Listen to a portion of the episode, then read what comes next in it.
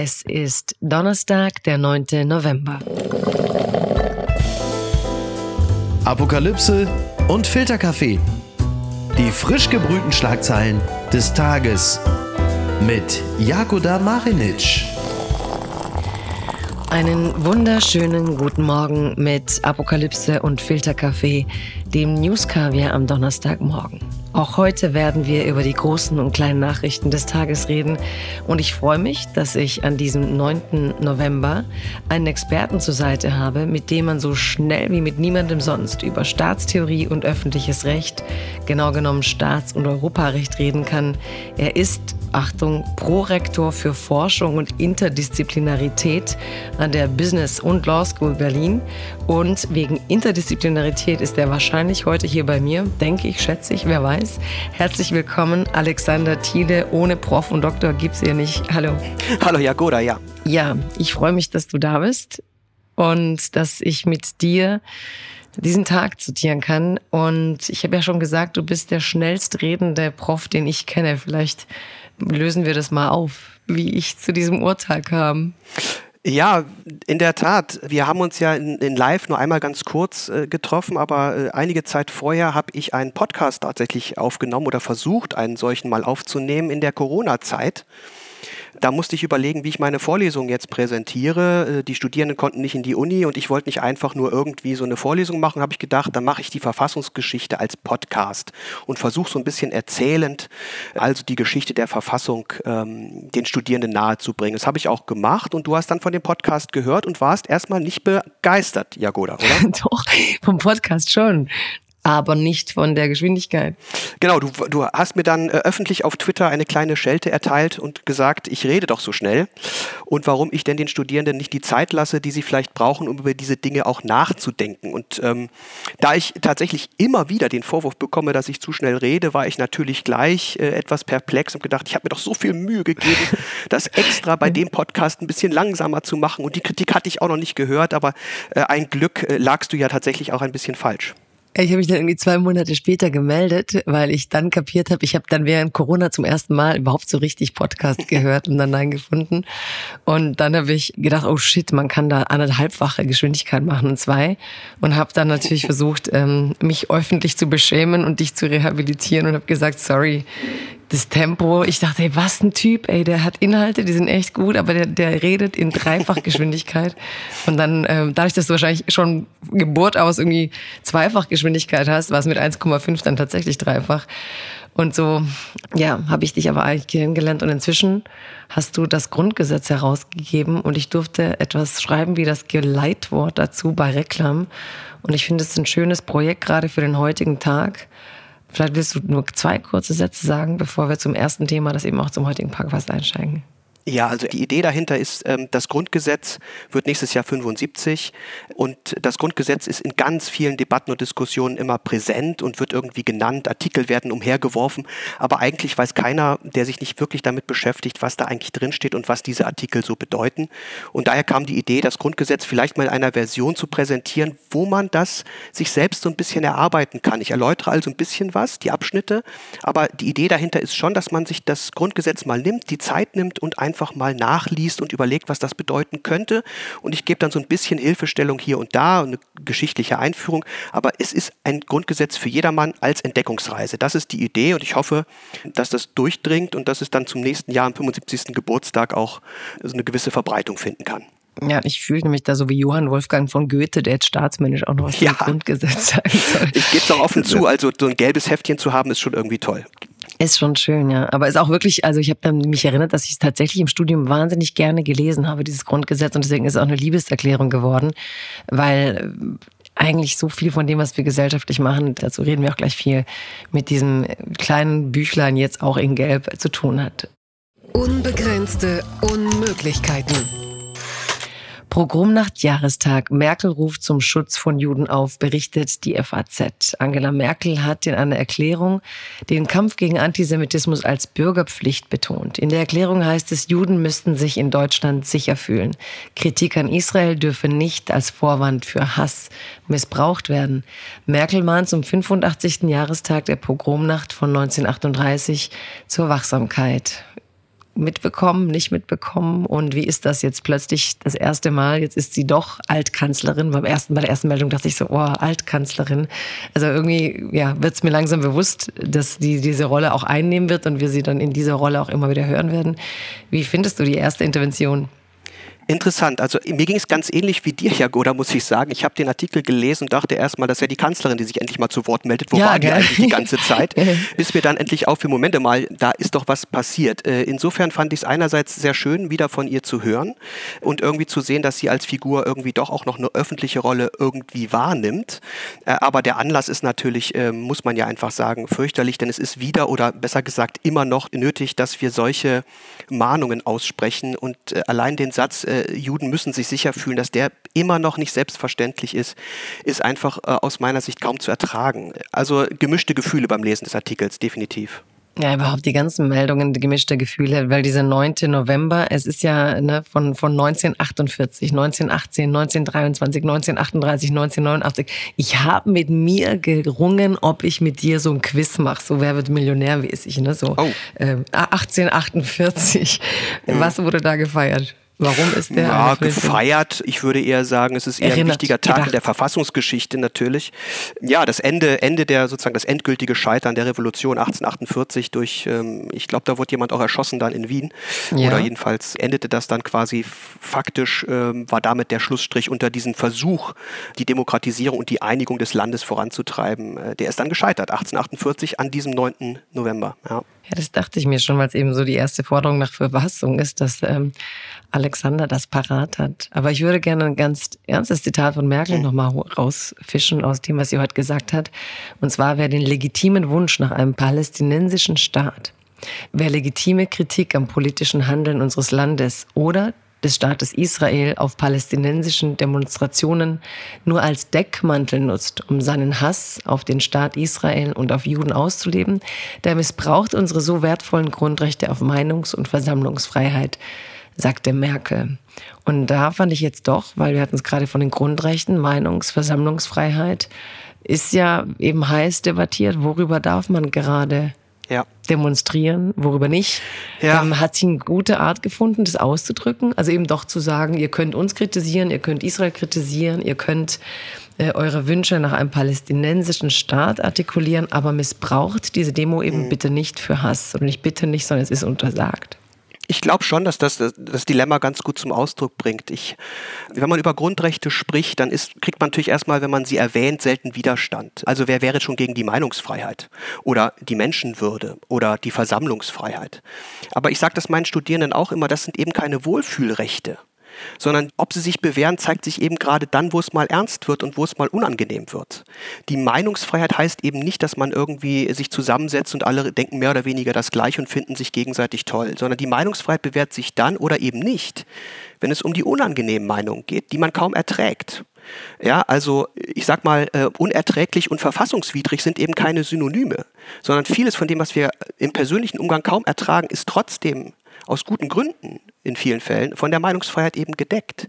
Und so ist das hier auch. Und die Versammlungen, die man dann teilweise sieht äh, und was da skandiert wird, das ist kaum zu ertragen und in manchen Fällen ist es auch verfassungswidrig und sozusagen strafrechtlich relevant. Ja, aber in vielen Fällen gesehen, noch nicht. Ne, wer, wer, da ja, demonstriert klar. ist.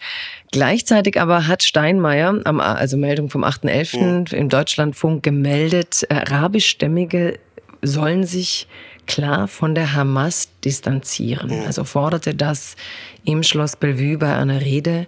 Ist das dann so? Also ist es sozusagen ein Aufruf zu mhm ich weiß nicht, also wie Schwierig. das denn? Schwierig. Ja. Also Verfassungsrecht, ich kann das verstehen, wo das herkommt. Und irgendwie innerlich fühlen wir alle so ein bisschen so vielleicht, ja, an manchen Stellen. Äh, nun sag doch mal was dazu, so nach dem Motto.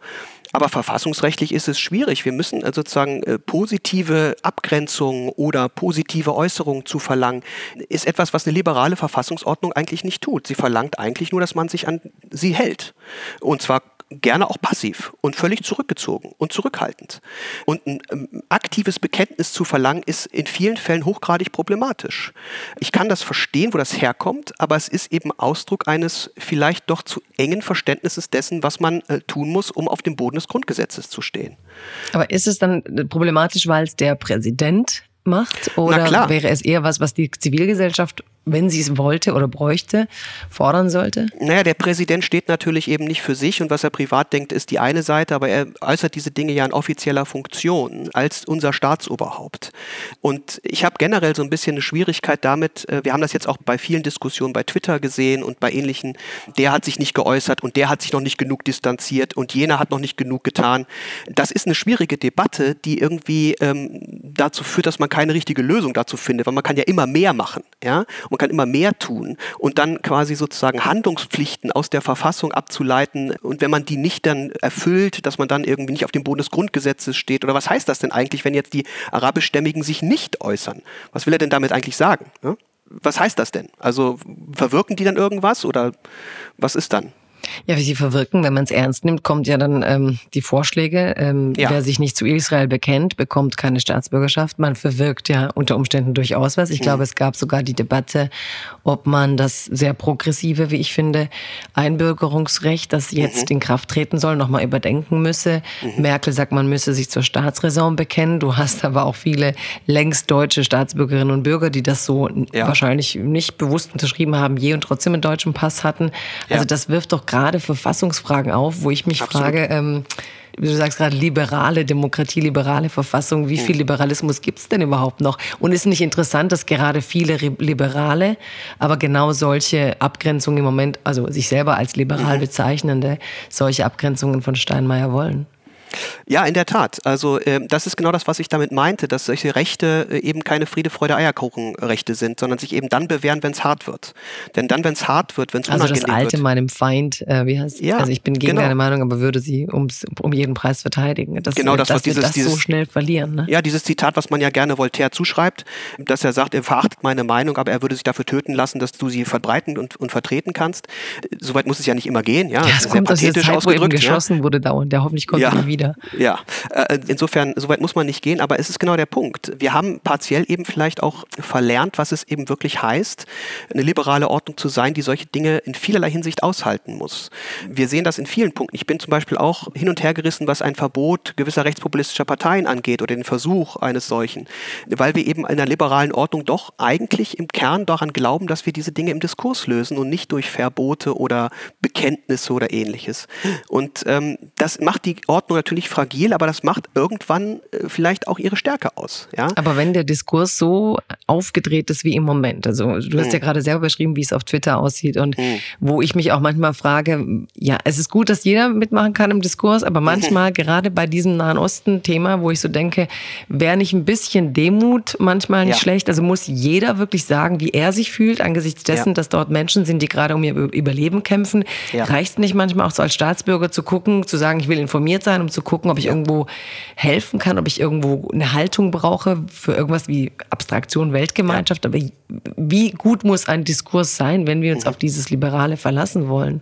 Ja, äh, insbesondere der Umstand, auf den du gerade aufmerksam machst, dieses muss wirklich jeder was dazu sagen, um im Grunde sozusagen zu belegen, dass er auf der richtigen Seite steht. Ja, das Schweigen wird uns jetzt schon als potenziell negativ ausgelegt. Ja, während doch vielleicht äh, es generell im Diskurs ganz gut wäre, äh, was Twitter angeht, wenn viele Leute einfach mal erstmal schweigen und überlegen würden, bevor sie immer gleich sofort und immer eine Meinung zu allem haben. Das betrifft jetzt gar nicht äh, nur diesen Bereich, sondern ist ja eher das Problem, dass wir viel zu viele Meinungen und viel zu schnelle Meinungen haben.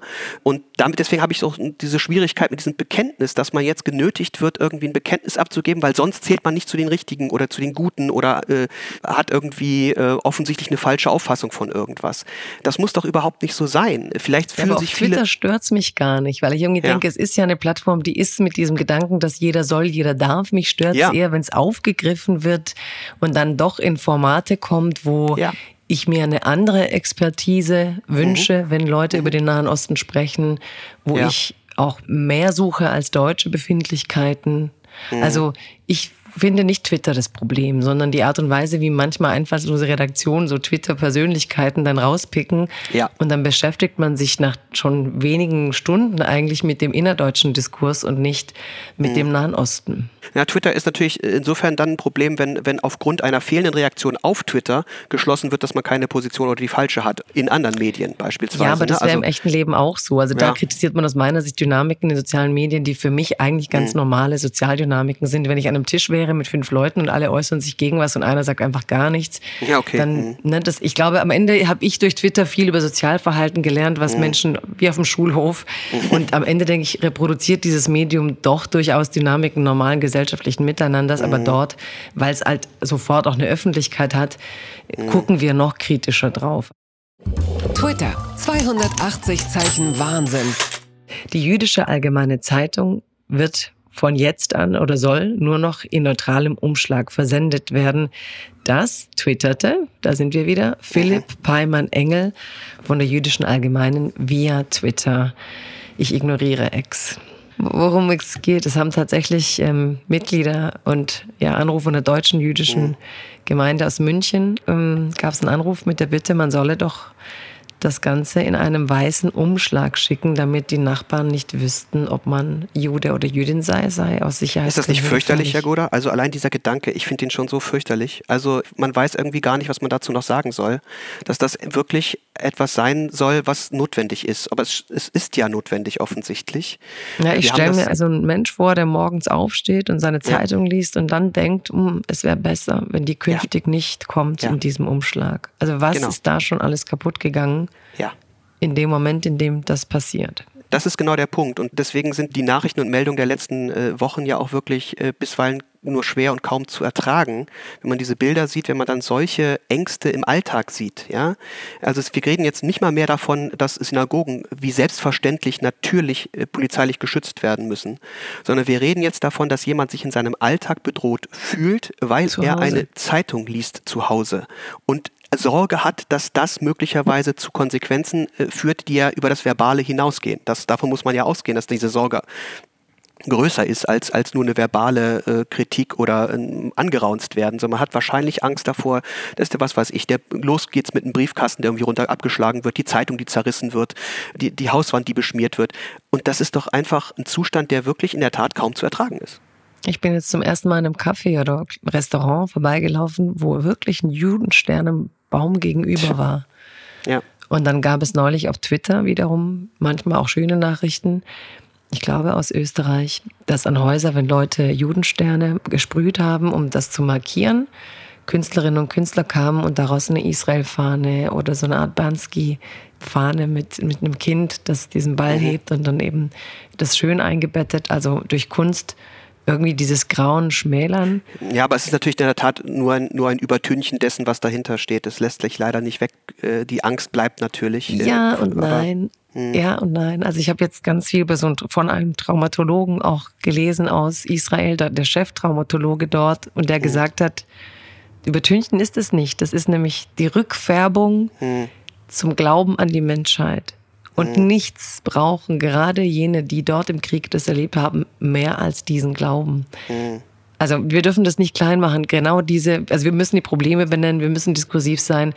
Aber dieser wirklich anscheinend einer der führenden Traumatologen dort, der, der, der jetzt auch berät, der sagt, wie können wir intervenieren, der sagt, äh, die Menschen müssen zurück zu ihren Hobbys, das tun, was sie lieben, Ja. den Glauben an die Menschheit, weil der Bruch der, des eigenen Vertrauens, dass wir eine Zivilisation sind, die bei allem, was gefährlich ist, trotzdem etwas füreinander tun, ist natürlich so immens in den Köpfen. Und da ist, glaube ich, so eine Aktion, die sagt, hier laufen aber auch Menschen umherum, die eben nicht hassen, sondern mit dem Bedürfnis, ja, zu was Schönem gehen und das auch schenken wollen. Ich glaube, das darf man nicht unterschätzen. Es behebt nicht das Problem. Aber wir brauchen auch solche Zeichen in diesen Zeiten, glaube ich. Also bei mir findest du immer einen, äh, ich will nicht sagen hoffnungslosen, aber vielleicht äh, rationalen Optimisten. Insofern äh, lass ich das einfach so stehen, Jagoda.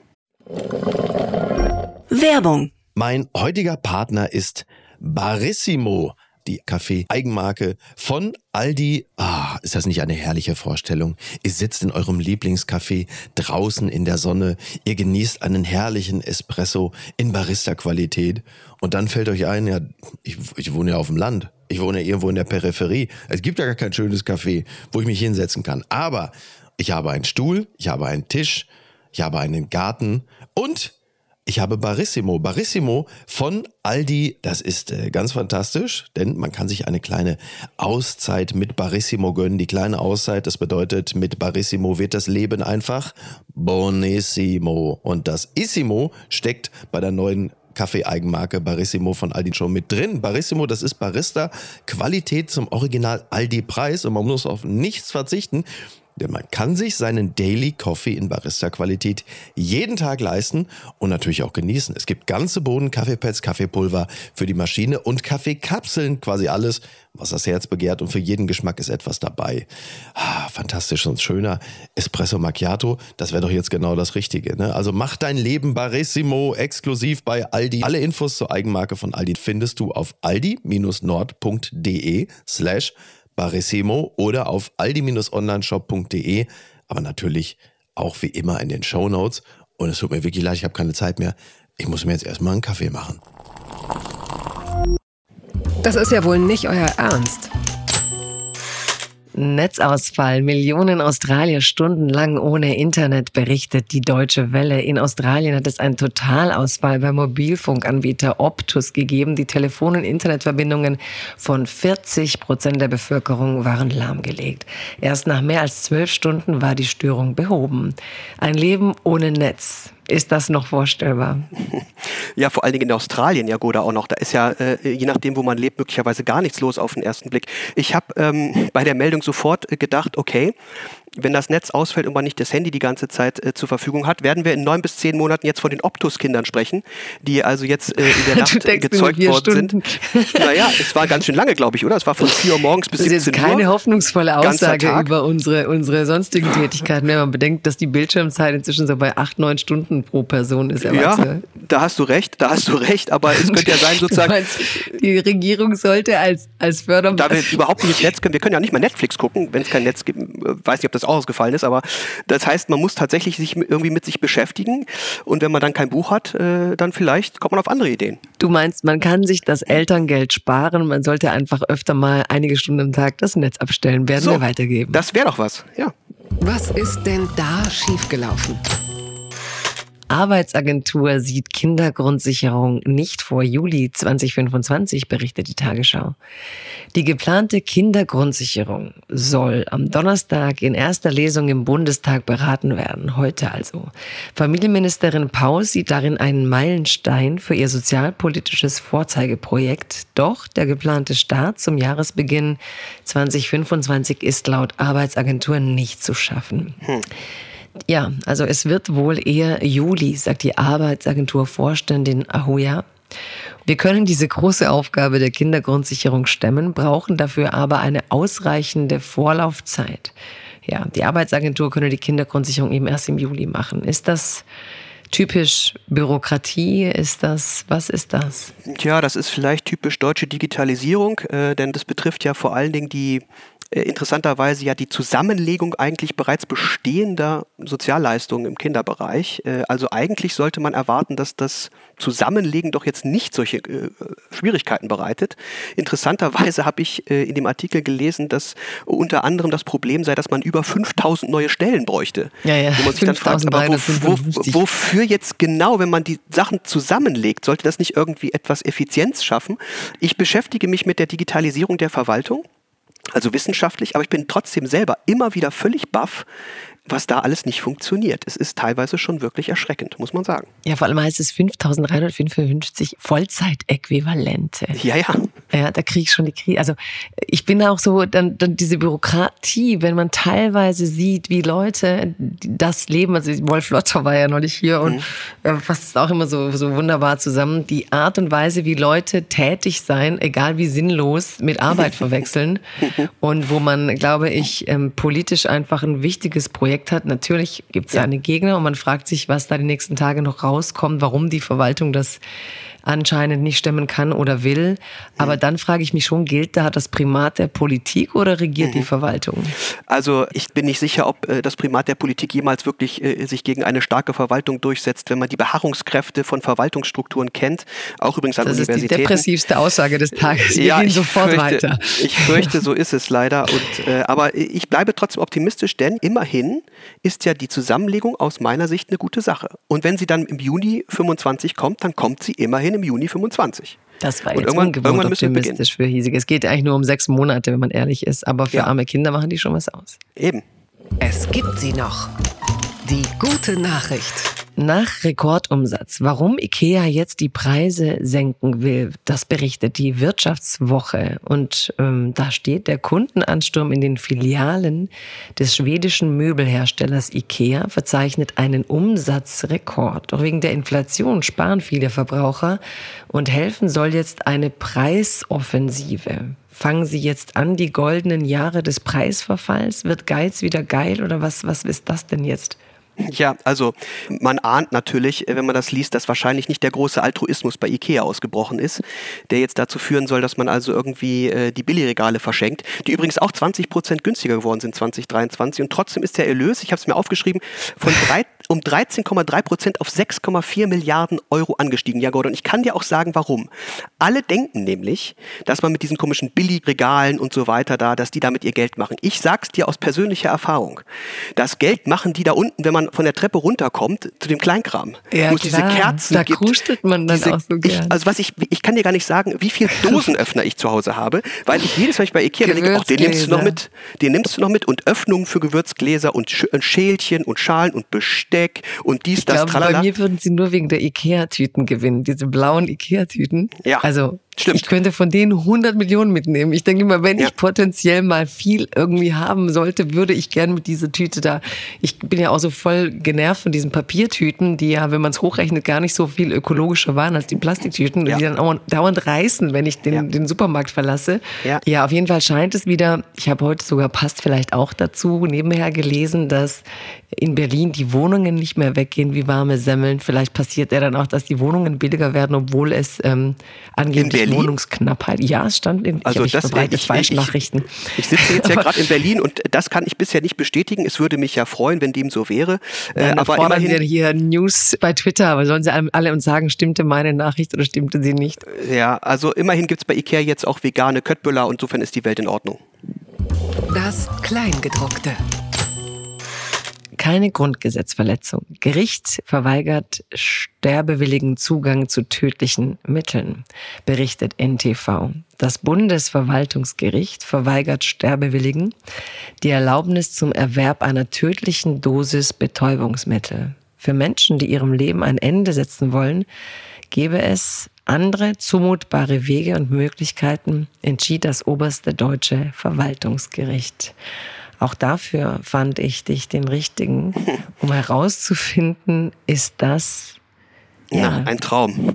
Also das sind natürlich Themen, die wirklich ans Fundament unserer gesellschaftlichen Ordnung und des Zusammenlebens irgendwie rütteln.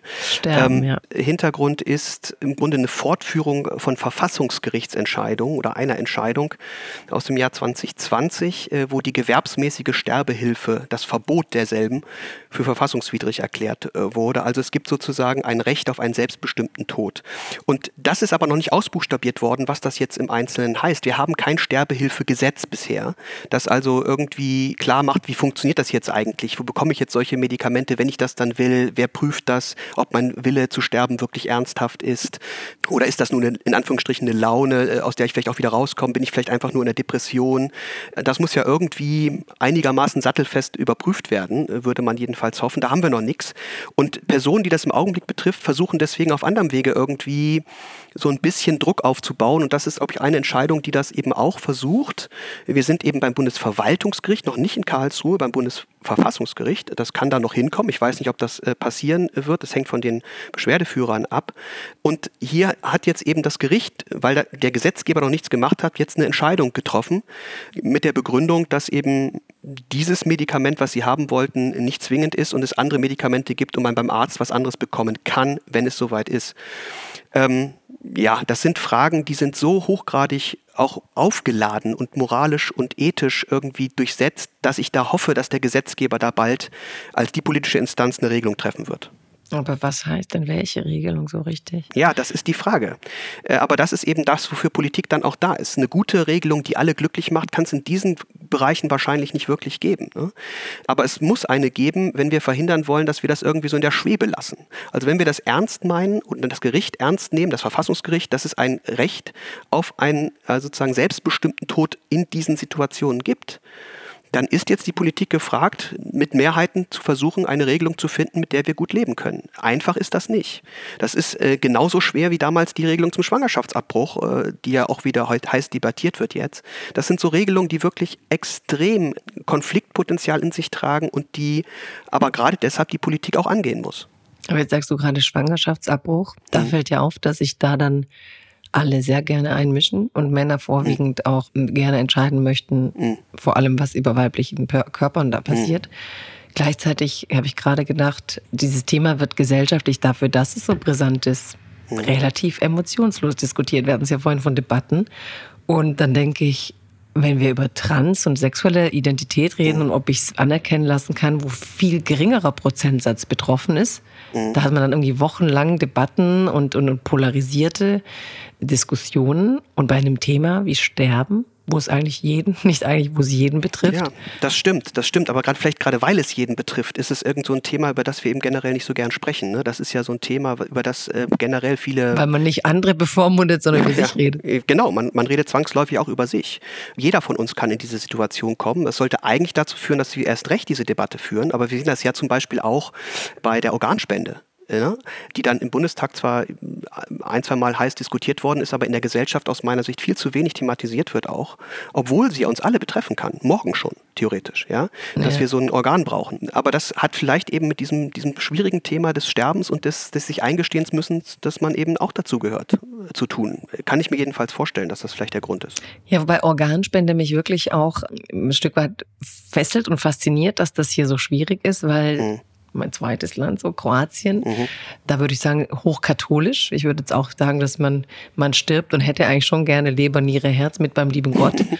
Und gleichzeitig hat die Regierung es geschafft, in, wenigen, in weniger Zeit dort durch eine kluge Kampagne und durch dieses Gesetz mit, dass man doch zu Lebzeiten entscheiden soll, ob man spenden will oder nicht, ist Kroatien inzwischen eines der Länder, das mit am meisten Organe spendet, weil die Menschen, wenn sie darüber nachdenken, einfach rational sagen, macht doch Sinn, ich brauche es nicht mehr. Und wenn ich damit jemandes Leben retten kann oder ja. ne, Freunde, Familie oder auch Fremde, ne, so eine Solidarität miteinander, das hat sich ganz, ganz schnell gewandelt. Also da frage ich mich immer, ob uns auch dann eben gerade, weil wir uns so verschleißen, diesen hm manchmal sinnlosen Debatten, wo das ganze Reden eh nichts bringen wird, aber solche Debatten, wo man halt dann am Ende Leben ja. rettet mit einem kleinen Pass und einer Entscheidung, die man dann doch in einer Woche treffen kann, früher oder später.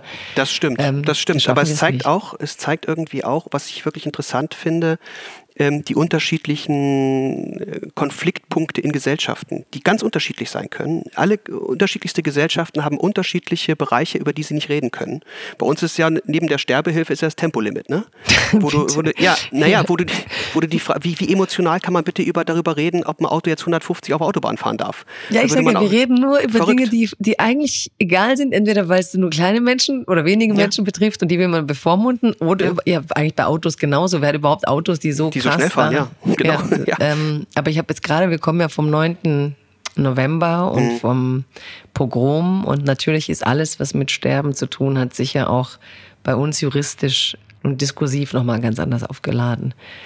Vielleicht liegt es auch daran, das stimmt. Trotzdem ärgert es mich manchmal schon, dass man also sowas wie eine Widerspruchslösung beim, beim Organspendeausweis irgendwie so nicht einführt. Ne? Das ist jetzt nicht so schwer und es ist auch mit Sicherheit kein Verstoß ja gegen die Menschenwürde. Es ist ja, genau. Aber ja, da musst du dir dann einen Soziologen einladen, Jagoda, der dir das mal erklärt, wie das eigentlich mit dieser Gesellschaft so manchmal funktioniert. Ich lasse mir ungern so viel erklären, aber vielleicht lade ich auch ja. einen Soziologen ein. Okay, sorry. Macht nichts. Oberpfalz. Ein Wirt bietet den Bayern-Döner mit Leberkäse an.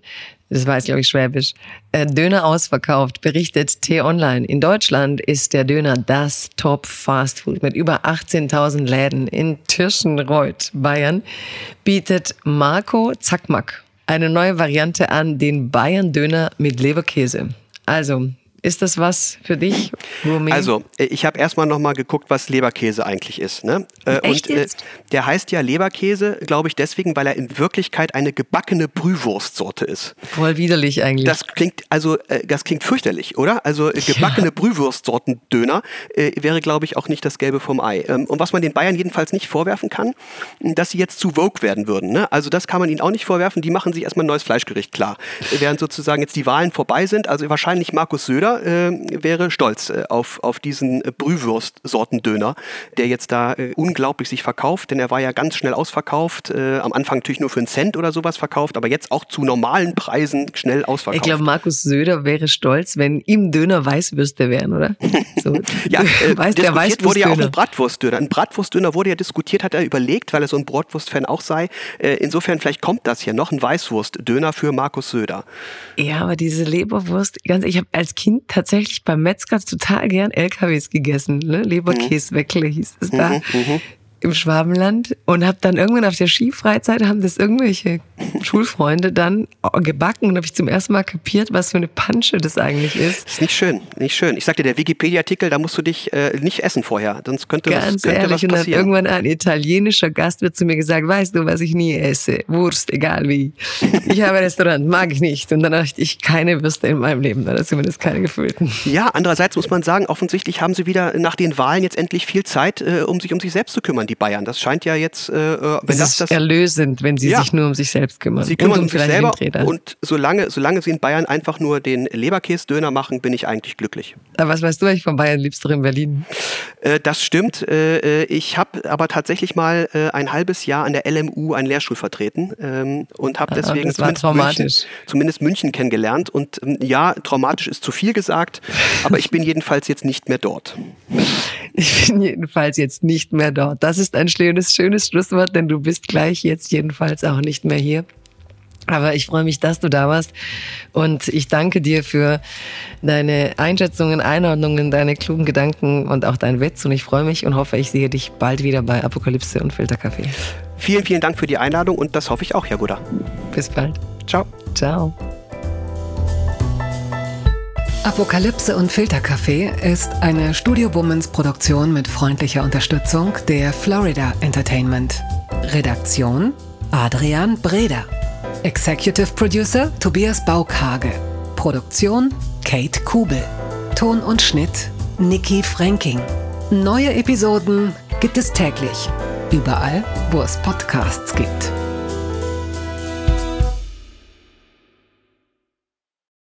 Ich dachte ja, wir machen einen Podcast zusammen, Joko, und dann ähm, hängen wir einfach ab, einmal die Woche, unterhalten uns ein bisschen lustige Alltagsbeobachtung, manchmal politisches ja. Take, dies, das, Feierabend.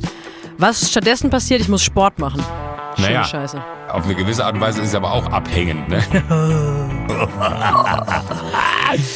ja gut, ähm, das ist aber so, so eine Entwicklung, die man natürlich nicht kommen sieht, wenn man einen Podcast beginnt, wo man aber, wenn man einen Podcast hat, wie wir beide, der jeden Donnerstag erscheint, äh, und Sunset Club heißt, sehr dankbar darüber ist, dass zum Beispiel ein Gast wie Kai Pflaume sagt, hast du nicht Bock auf eine Klimmzug-Challenge? Ja, und jetzt mache ich seit zweieinhalb Monaten, trainiere ich Klimmzüge, bald ist es soweit, die große Auflösung, habe ich es geschafft, einen Klimmzug zu schaffen, also habe ich es geschafft, ihn zu schaffen und die Laune ist im Keller bei mir, außer natürlich, wenn wir uns unterhalten miteinander, aber den Rest der Zeit, den ich nicht mit dir Podcast mache, mache ich ja Sport. Ja, äh, schaltet doch einfach ein und hört rein. Wir würden uns sehr freuen. Und wenn es euch nicht gefällt, sagt bitte keinem.